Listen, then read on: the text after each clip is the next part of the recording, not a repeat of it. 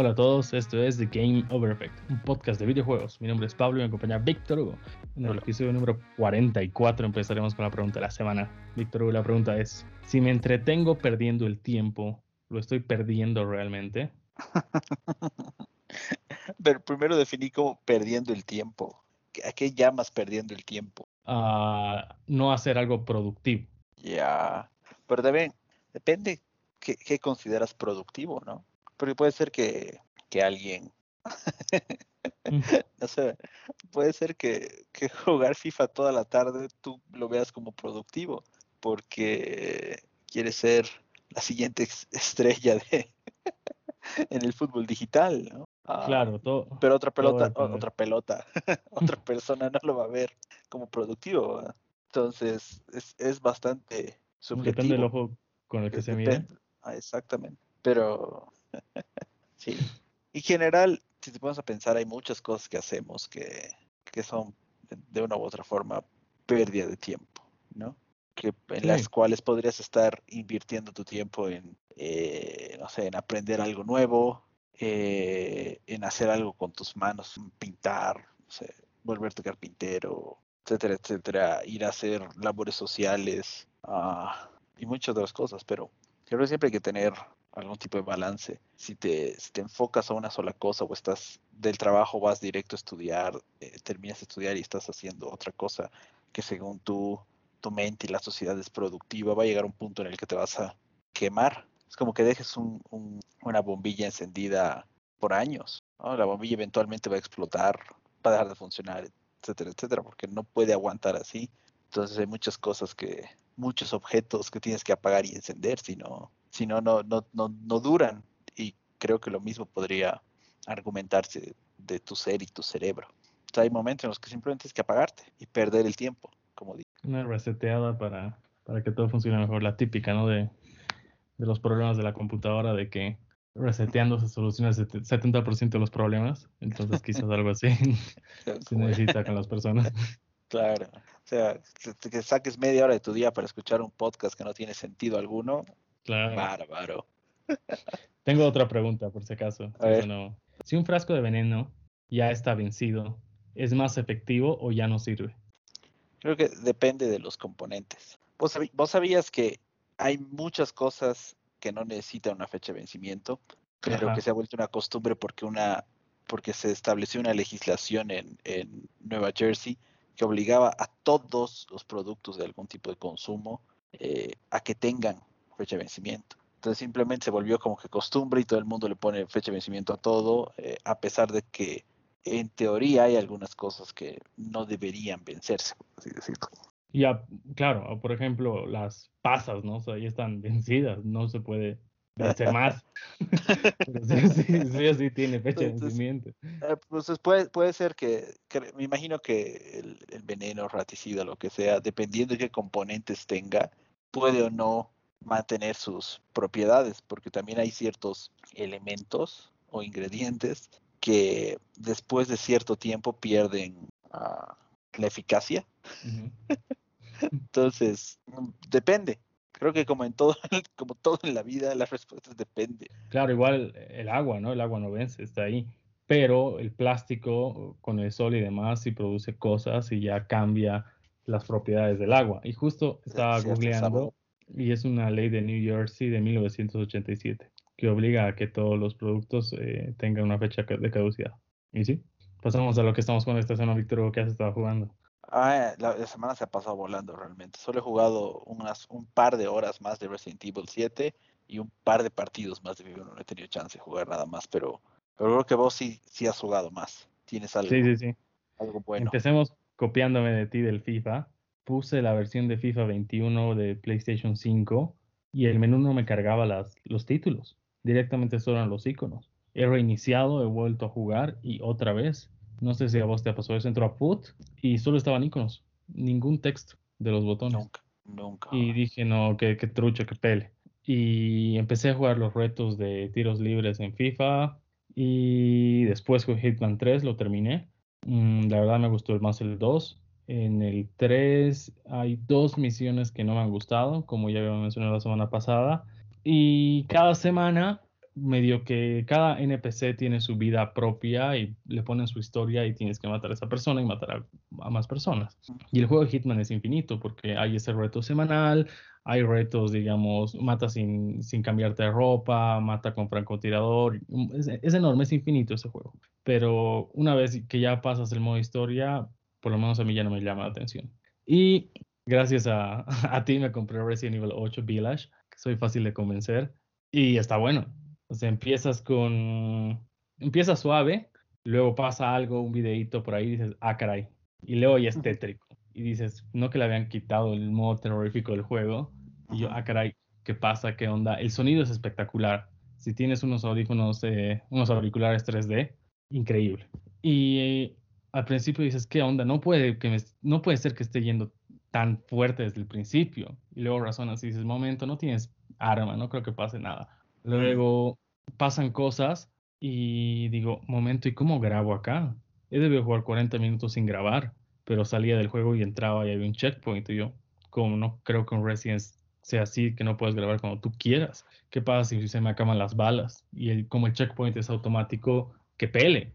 Entonces ahí me di cuenta de que la primera parte puedes pasar sin disparar, porque si te quedas sin balas no vas a poder avanzar llegas a la primera máquina de escribir y luego dices, ah, caray, ahora sí se va a poner seria la cosa. Y es una mezcla de Resident Evil 4, me gusta mucho. Se parece bastante a Resident 4, pero sin separarlo por episodios, porque en Resident 4 era episodio 1, 1 y demás. Pero no, este es de corrido, está muy bueno, muy parecido al 4, tiene algunas cosas del 7 y está muy bueno. Lo que no me gusta, jugado? He debido jugar unas dos horas y media, dos horas y media, pero sé que me falta harto, porque Recién estoy entrando al castillo, digamos. Pero yo voy viendo puerta por puerta, caja por caja, leyendo paper por paper. Así que me tomé mi, mi tiempo. Sí, está bueno, la verdad. Que no me gusta el cuchillo. No es como en Resident 5 que tú puedes matar al final boss con cuchillo, pero en este no. Mm, le puedes hacer dos seguidos y es como si no les hubiera, como si no hubiera recibido el golpe. Y eso no me gustó, por ahora. Pero después todo bien eso, eso solamente si es que no tuvieses otra arma para... No, pero a modo de ahorrar en todos los Residents, usas cuchillo para no gastar balas. Y los, los hombres lobo, digamos que ahorita se me fue el nombre, se mueven muy rápido. O sea, vas a desperdiciar un montón de balas. Tienes que esperar que se quede quieto y recién disparar. Y bueno, eso, eso no me gustó. Está muy bueno el juego, se lo recomiendo. He leído muchas críticas que todos tienen bastantes buenas calificaciones y las únicas malas calificaciones es porque no lo considera un juego de terror o un survivor horror, digamos. Pero después todos dicen que es bueno. Claro, pero es que ahí estás entrando como en, un territorio medio, medio extraño, medio ridículo. Tú mides el juego por lo que el juego es. O deberías por lo menos medirlo por lo que el juego es, no, lo por, no por lo que tú crees que el juego debería ser. Sí. Porque tienes que ser eh, como que lo más objetivo posible, porque siempre va a existir subjetividad, creo que en un review. Eh, un juego puede ser muy bueno, pero a ti no te llama la atención los juegos de deportes, por ejemplo. Entonces, si bajo ese contexto simplemente tú asumes que el juego es malo porque a vos personalmente no te gustan los juegos de deporte, eh, pues en primer lugar no deberías estar ni siquiera revisándolo, haciéndole un review, ¿no? Ah, así que eh, que agarren y esperen que sea un juego de survival horror y que si a ti no, si, si no cubre tus expectativas, simplemente digas, no, esto no es survival horror, por lo tanto no es bueno, es ser un boludo, man.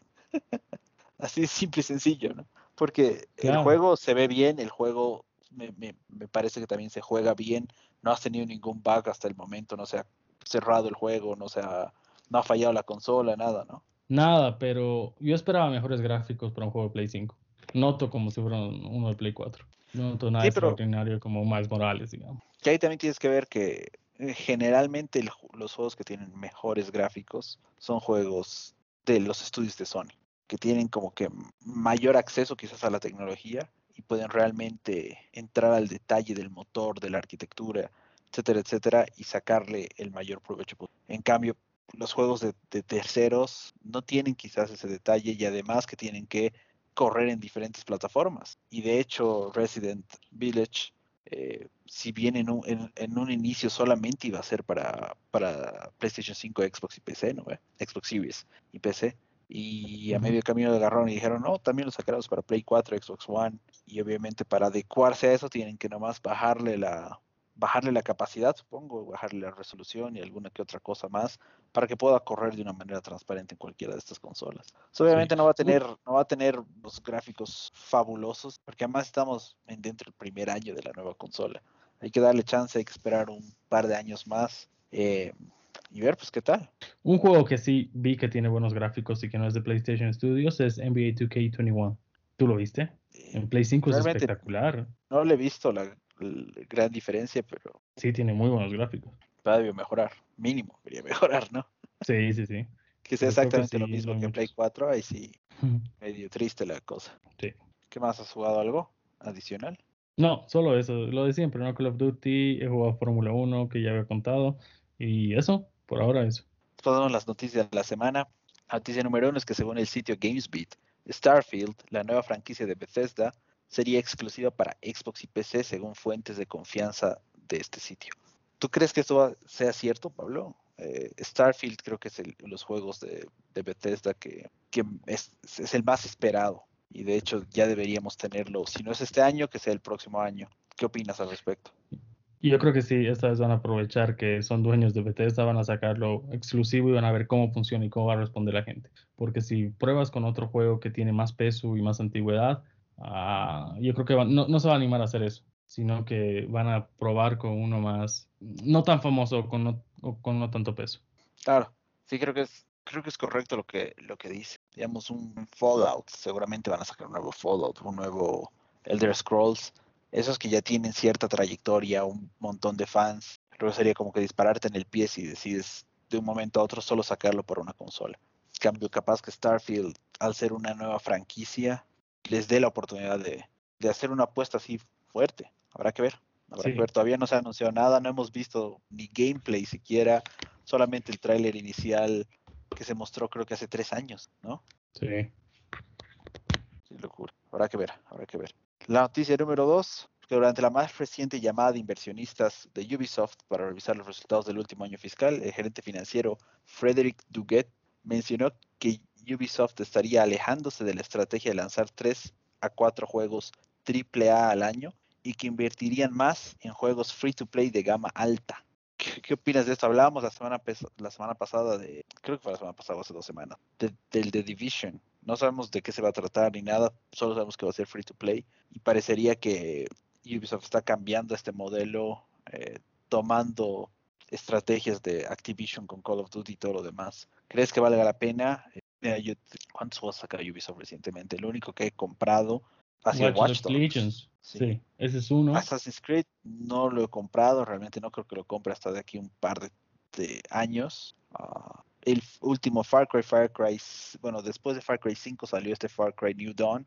New Dawn no lo he comprado porque no he ni siquiera he terminado Far Cry 5, lo vulgarmente grande que es. Hablábamos igual varias veces del Tom Clancy's Ghost Recon Wildlands, que, nos falta la última misión. nos falta la última misión en la historia, pero no he recorrido ni la mitad del mapa. Exactamente. No conocemos el salar de Union del juego. Y eso que estamos en la última misión. Exactamente. Eh, eh, no, y además no he terminado de matar a todos los demás. Eh, ah, claro. Pues como que liberas a dos o tres y ya puedes ir contra el sueño. Claro, directamente. O sea, vas directamente ir a, ir a hacerlos dormir. Entonces, claro, y he, jugado fácil 50, 60 horas, creo, de, en, ese, en Wildlands. Y no hay cuando se acabe. Entonces, yo ya he decidido dejar de comprar juegos de Ubisoft, de estos que son tan largos, tan grandes. Eh, Watch Dogs, ya ni recuerdo cuánto tiempo me ha tomado terminarlo, creo como que 40 horas, pero igual un montón de tiempo. Entonces, creo que sean, seguramente la data y la información que se están capturando está mostrando eso, que sus jugadores no terminan los juegos que sus jugadores no compran más de uno o dos al año y que más bien los jugadores en general están pasando más tiempo en estas experiencias free to play. ¿Crees que valga la pena hacer ese cambio? Yo creo que ya, ya están haciendo de a poco. Por ejemplo, Just Dance, hay una versión gratuita que tiene su página web y demás. Después, otro que es casi gratuito es Rainbow Six Siege, que compras una vez el juego y de ahí los personajes no necesitas comprarlo con plata, ¿verdad? Sino a medida que juegues, eh, liberas monedas y con eso compras tu jugador. Pero es un juego de 5 o 6 años que cada vez salen personajes, cada vez se lo actualizan, cada vez lo actualizan. Y yo creo que ese va a ser el primer juego gratis, porque debe ser el quinto o sexto shooter en consola más jugado. Bueno, debe pegar en el palo, está en el top 5. Assassin's Creed, eh, yo creo que está ya en decadencia, ¿no? En cuanto a ventas. Yo creo que no vende tanto como antes y que la gente ya se está cansando, creo, a mi parecer. The Division 2 ha sido un fracaso. Eh, el otro Tom Clancy Ghost Recon eh, que salió, igual creo que fue un fracaso, que le dieron hasta en 2 dólares, me olvidé el nombre. Sí, pues para que veas cuán fuera de foco estaba el, Ghost Recon, que ni siquiera sabemos cómo se llamaba. Ah, Breakpoint, y estaba en 2 dólares.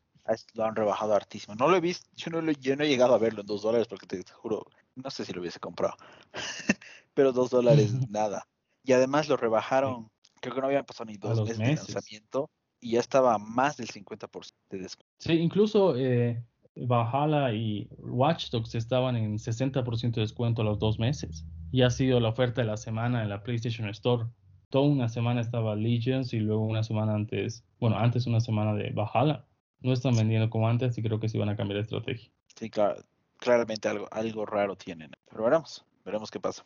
Noticia número 3. HTC anunció el Vive Pro 2 que es el nuevo headset de realidad virtual con paneles 5K. Bueno, cada panel es 2.5K, entonces entre los dos en tus ojos aparentemente hacen 5K. Va a ser lanzado el 4 de junio a un precio de 799 dólares, solo el headset, 1399 si quieres el headset con los controles. También anunciaron el Vibe Focus 3, que es el modelo más profesional, y este tiene un precio de 1300 dólares y será lanzado el 27 de junio. Qué vulgar de caro está esto. ¿Dijiste Apple o dijiste HTC? imagínate, imagínate si HTC te quiere cobrar 800 dólares por un headset. No, Apple te va a cobrar 1500. no, ahí ya está muy mal. Nadie te va a comprar eso. 1400 dólares tranquilamente lo inviertes en una PC gamer y tienes más juegos. Sí. Y ahí sí tienes 4K real. Y si lo comparas contra su competencia un poco más, un poco más directa, eh, Oculus, el Quest 2 cuesta 300 dólares. Si bien la experiencia no es 5K, no va a ser 5K ni en, ni en pedo, pero creo que cumple su objetivo, porque al final me parece que no estamos todavía en un nivel en el que la realidad virtual realmente sea eh, súper importante o que tenga súper experiencia. Creo que es algo, algo muy de nicho todavía, creo que no se ha llegado a encontrar el uso final como para que alguien se banque semejante precio.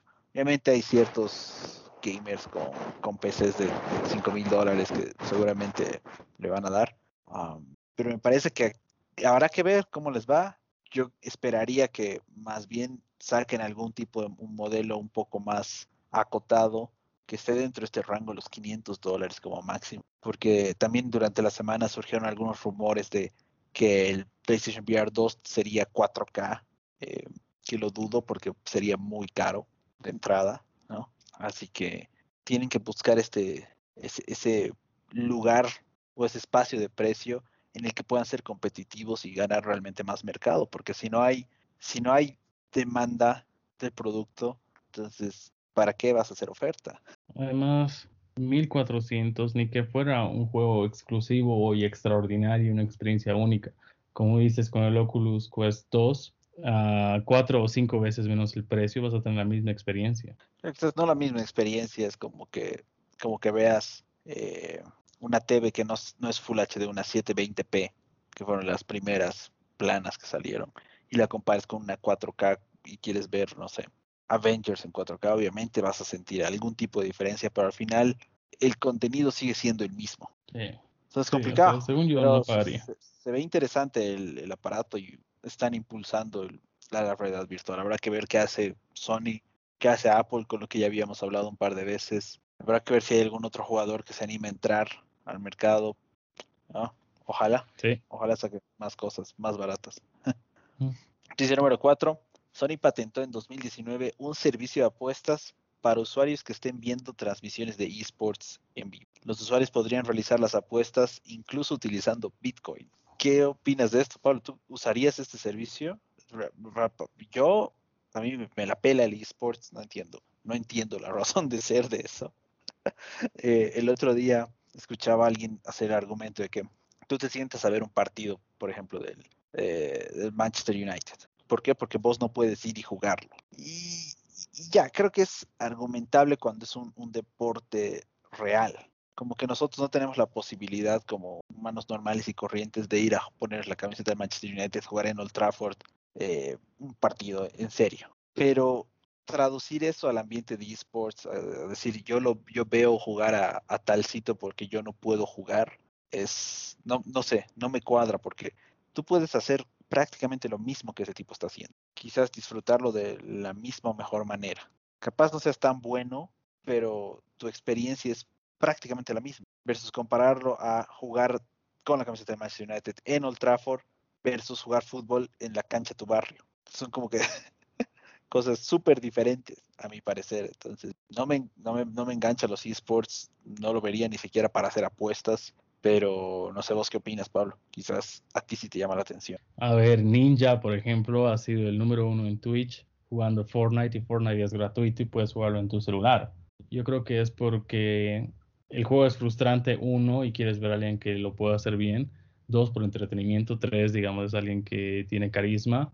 Eh, cuatro, porque quieres ver técnicas, como, como mis amigos que veían eSports de Rainbow Six Siege para ver cómo jugar, o sea, tener una estrategia. Y a mí sí me llama la atención, pero no es que sería tan fanático de ver cada evento y cada, cada torneo, cada partido, ¿no? Vería uno que otro máximo, pero así ver toda una temporada, imposible. Y a mí me parece buena idea esto de las apuestas porque es un negocio, la verdad. Cuando ves un partido de fútbol, fácil ves cuatro publicidades de casas de apuestas. Entonces yo creo que Sony vio el negocio y dijo, ah, caray, nadie está en este nicho, solo B365 ni eSports, pero es muy complicado, tienes que sacar tu celular y demás, ¿por qué no directamente en tu Play a la vez que ves o juegas, directamente apuestas? Y creo que B365 no está cubriendo las criptomonedas, así que es un nicho, un sector que sí estaría cubriendo Sony. Pero tendrían habrá que, Habrá que ver también, eh, como hablábamos varias veces, que algo se patente no implica que vaya a ser realidad. Ya, número 5. Ah, Tengo un ejemplo ahí de por qué la gente de porno entonces sí podría tener, eso, digamos. Qué vulgar que eres, joven. Pasamos Pero bueno. Siguiente. No, no le hagan caso a este joven. La noticia número 5 es que Sony también anunció el lanzamiento de dos nuevos colores de controles, Midnight Black y Cosmic Red, que saldrán a la venta en junio. Me, tomó por sorpresa este, este anuncio. No esperaba que lancen nuevos colores de controles realmente. Ah, y los dos se ven muy buenos. ¿Qué opinas? ¿Te han gustado o, tienes algún comentario diferente? No me gustan las consolas negras, así definitivamente. Entonces el control negro ni lo voy a comprar y el rojo no es tan rojo, ¿no? Es un color lápiz labial suave. Y mira, ojalá saque más colores, quizás otro me llame la atención. En Xbox me compré un rojo, tengo el blanco y ya. Yo, ya he preordenado los dos. sin, sin motivo alguno. Realmente. Pero sí. Bueno, la última noticia de la semana es que seguimos hablando de Sony. Herman Holst es el líder de PlayStation Studios, que era antes el líder de Gorilla Studios allá en Holanda. Dijo que tienen más de 25 juegos en desarrollo para PlayStation 5 durante una entrevista con Wired Magazine, si mal no recuerdo. Y dijo además que alrededor de la mitad de estos 25 juegos, es decir, 12, 13, serían nuevas propiedades intelectuales. ¿Qué tal esto? ¿Crees que por qué se lanzaron este tipo de anuncio así en una entrevista cualquiera? Eh, ¿Será que nos están tentando porque ya se acerca de tres, eh, o por lo menos la temporada de tres, y van a hacer algún tipo de evento donde van a mostrar estos juegos? Creo que me, desenfoco un poco. Sony creo que tiene 11 estudios. Eh, entonces, 25 juegos. ¿Quién ¿A quién más tienen trabajando en, juegos o en franquicias de Sony? ¿Qué opinas? ¿Crees que esto es algo una estrategia como para apaciguar todas estas voces, que incluso nosotros veníamos hablando de esto, que no hay que jugar, no hay juegos que realmente estés esperando más allá de, un Horizon o de un God of War que ya fueron anunciados. Después de eso no sabemos qué más va a pasar. Se supone que debería haber un nuevo, un nuevo Spider-Man, entre otras cosas. Entonces, ¿qué opinas? ¿Qué, ¿Qué sentimiento te deja esto? Yo creo que es un hype para que digas, no, no voy a comprar el Xbox, voy a ir por Sony. Sony me va a dar algo bueno. Todos los exclusivos de Sony son buenos y ya no sé, 25, ni pensarlo, voy por un Play 5. Yo creo que más que todo es por el hype. A no ser de que me callen la boca y digan que en el E3 muestren 3 y listo, con eso me callan. habrá que ver, habrá que ver. Pasamos a las noticias cortas de la semana. La ESA, organizadora del E3, publicó que los fans podrían disfrutar del evento mediante una aplicación en su celular, además de una página web. ¿Tú dónde veías antes los E3? yo siempre los he visto en el canal de YouTube de cada una de las marcas. Eh, primero creo que, siempre creo que primero empezaba Microsoft, El viernes en la noche. Eh, los sábados creo que iba Ubisoft, iba EA, igual lo vi en cada uno de esos canales. Y después la de Sony el domingo en la noche. Pero creo que esta aplicación puede ser una buena, una buena idea quizás para ir más allá de estos, de las, de los anuncios de los fabricantes grandes o de las empresas grandes, Que también puedas ver quizás anuncios de estudios independientes o de alguna que otra cosita adicional que no sea, que no forma parte de la transmisión oficial por así decirlo. Y después de eso, ¿qué? ¿La aplicación va a dejar de funcionar? ¿Te van a dar noticias? No ni idea. al final la puedes despublicar de la tienda y, listo. Y ya, y tal vez La siguiente noticia corta, Remedy, creador de Control y Alan Wake, ha confirmado que iniciaron el desarrollo de un nuevo juego, llegando a un total de seis juegos en desarrollo en simultáneo. Uy, man, se están bloqueando, se están bloqueando. Yo estoy esperando Alan Wake todos. ¿Será? Yo creo que podría pasar si es que Xbox termina comprándose Remedy. Y capaz eso, capaz eso termina mm. pasando. Pero te das cuenta que pues, si agarramos esto contra lo que también decía Herman Holst en, del lado de Sony y lo que viene diciendo Xbox tiene un montón de juegos en desarrollo, tenemos unos 2, 3 años, por lo menos en el futuro, en el que vamos a tener un montón de juegos. Sí y yo creo que van a salir para ambas consolas porque todavía hay escasez y va a haber escasez de consolas. Tercera noticia corta, EA confirmó durante la llamada de inversionistas que Battlefield saldrá en octubre y noviembre para la generación previa de consolas. esto me, decepciona un poco porque yo esperaba que sea solamente para nuevas consolas y PCs, para la nueva generación de consolas, porque va a pasar lo mismo que mencionabas con Resident. Van a tener que bajarle la, la calidad, por así decirlo, reducir nuestra experiencia. Pero bueno, la siguiente será. Noticia corta número 4. y Play Live se llevará a cabo el 22 de julio. Buenísimo. Habrá que ver qué anuncia ahí. No sé. Seguramente el Battlefield. Obviamente FIFA, siempre. Madden, siempre. Y Sims, siempre. Ah, su béisbol, ¿no? que estábamos hablando de que. Ah, sí, pero eh, ah, e, ese estudio que se compraron, el estudio que se compraron, me imagino que para el próximo año recién sacarán algo de ese estilo. Y quizás veamos algo de Fórmula 1, pues ahora. Ah, pero ah, claro, ya son dueños. Ya son, sí, ya, de hecho en, en, los últimos trailers sale el logo de EA, a pesar de que seguramente no han hecho nada. Pero el juego sale el 16 de julio. Julio. Y este evento es el 22. Ah, bueno, la expansión. Noticia corta número 5, Schools and Bones, el juego de piratas de Ubisoft, que se anunció durante el E3 del 2017, ha sido nuevamente postergado. Su lanzamiento sería entre el 2022 y 2023. Cuando he visto el tráiler de, de, Skull and Bones en ese 3, wow, esto se ve muy bueno. Vaya, han pasado cuatro años y vamos a tener que esperar uno o dos años más. Qué vergüenza. A mí me daría vergüenza.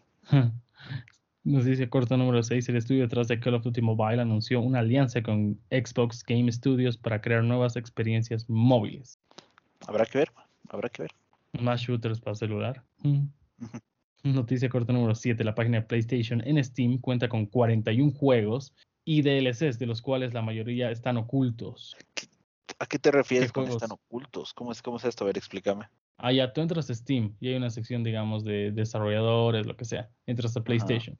Dice juegos en total 41. Y cuando entras, hay como 20 juegos DLCs, pero los otros no sabes. O sea, solo ves 20, pero los otros 21 eh, no están. Qué raro. A no ser de que se hayan equivocado en la suma y en vez de poner 21, 20, pues se ponen ¿Será, ¿Será un error?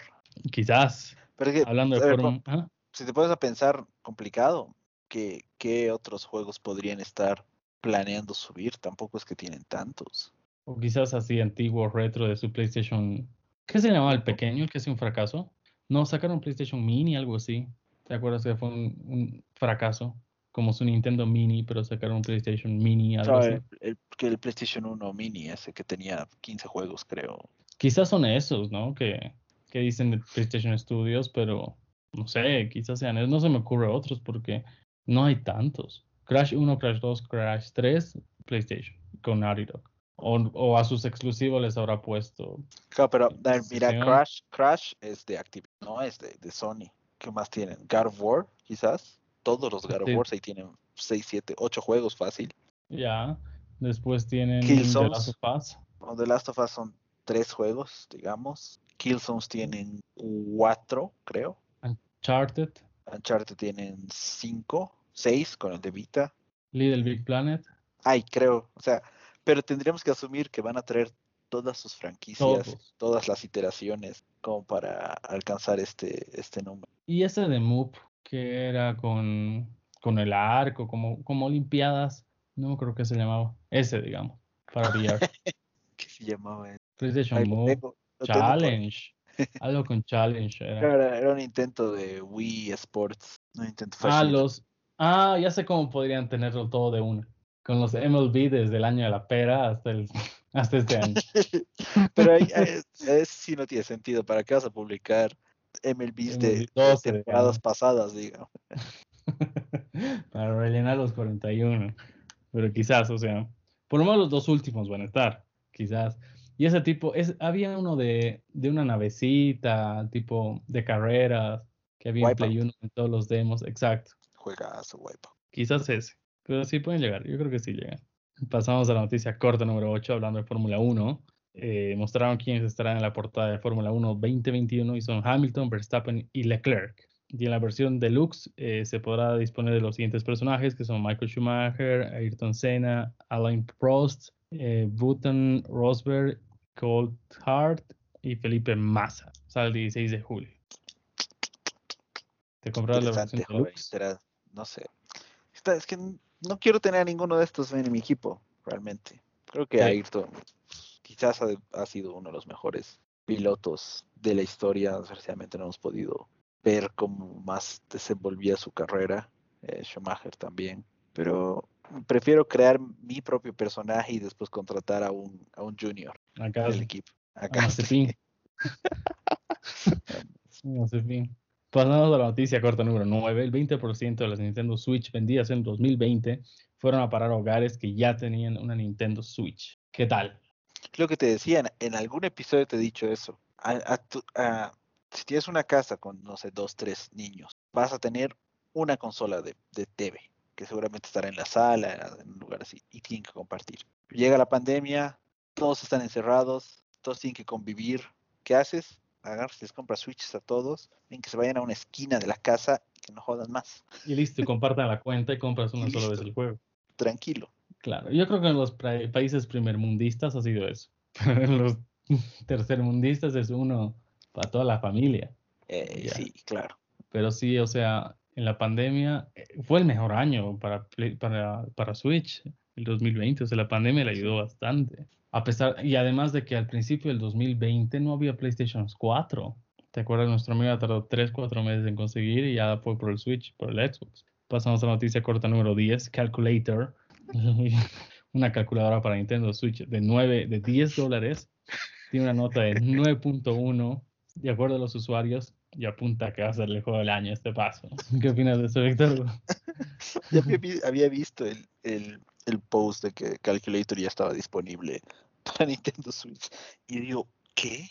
Y cuando entro a ver y veo que costaba 9.99, he dicho, no, qué barbaridad. Lo peor es que genio. hay gente que seguramente lo ha comprado. Genios, o sea, mínimo los que han hecho reviews de verdad han comprado. Ponte que 10.000 personas hayan comprado y tipo ya tiene plata. Tiene para todo este año, fácil. Sería, ¿no? Debería, deberían, yo creo. Yo creo que si lo vendía en dos dólares, lo hubiera roto. Hoy sería millonario. Quizás hasta en un dólar. Si lo vendía en un dólar, sí, sí, sí, millonario. Solo por molestar a la gente hubiera comprado. Porque y ni hubiera usado. Habrá que ver si lo lanza en PlayStation y en Xbox.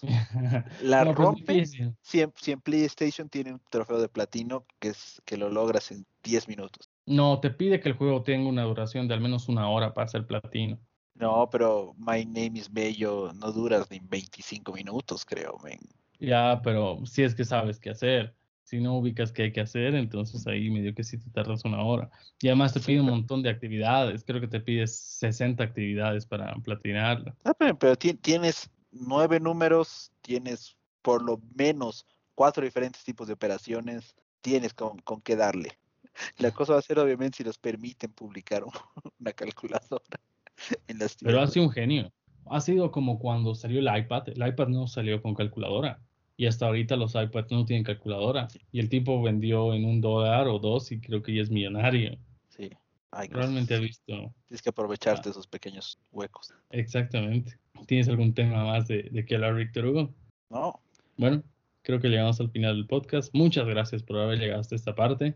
Si quieres que hablemos de algún juego en específico, deja un comentario en nuestro Facebook, Instagram o Twitter. Si te gustó el podcast, dale follow en Spotify, Apple Podcasts, YouTube o iBooks. Si crees que le puede interesar a algún conocido tuyo, compártelo. Estamos en Facebook, Instagram y Twitter como The Game Over Effect. Eso es todo por hoy. Chao. Chao a todos.